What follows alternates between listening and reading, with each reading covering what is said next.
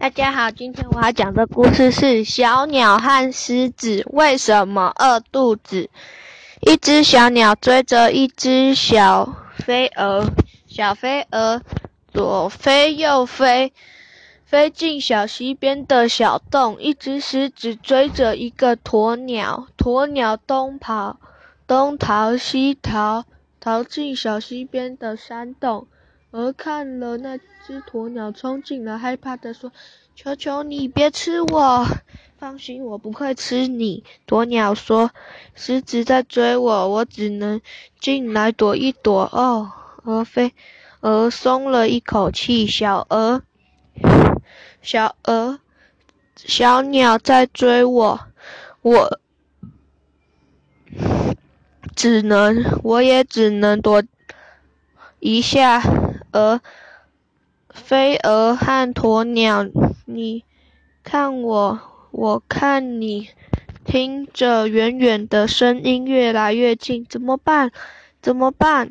鸵小鸟、狮子就快追来了。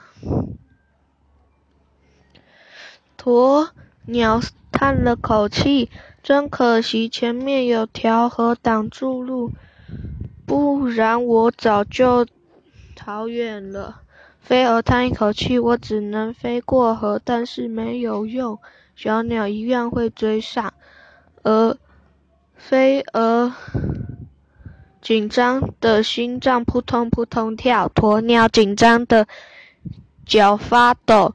小鸟和狮子已经追到了山山洞口，鹅看鹅和鸵鸟，你看我，我看你，都。大的汗珠往下落，虽然忽然一个灵机一动，小飞蛾的小脑袋有了。飞蛾说：“我有一个好主好主意，我们来交换交换交换什么？先别问，快跟我做。”而把自己分开，变成了灰和我。鸵鸟跟着照做，把自己分成鸟和它。好，开始交换。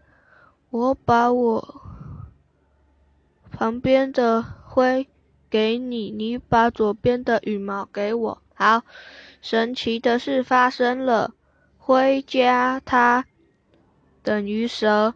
我家鸟等于鹅。山洞口爬出来一条花花蛇，小鸟看了吓一跳，赶紧逃。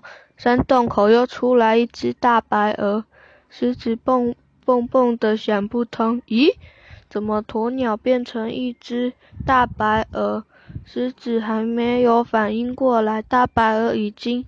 跳进小溪，优雅的游走了。小鸟和狮子为什么要饿？为什么饿肚子？运动会啦啦队名单：小虫队小飞蛾、花花蛇；鸟队小鸟儿、大白鹅；白米跑选。百米跑选手，狮子、鸵鸟。你看，那只鹅是不是是很聪明呢？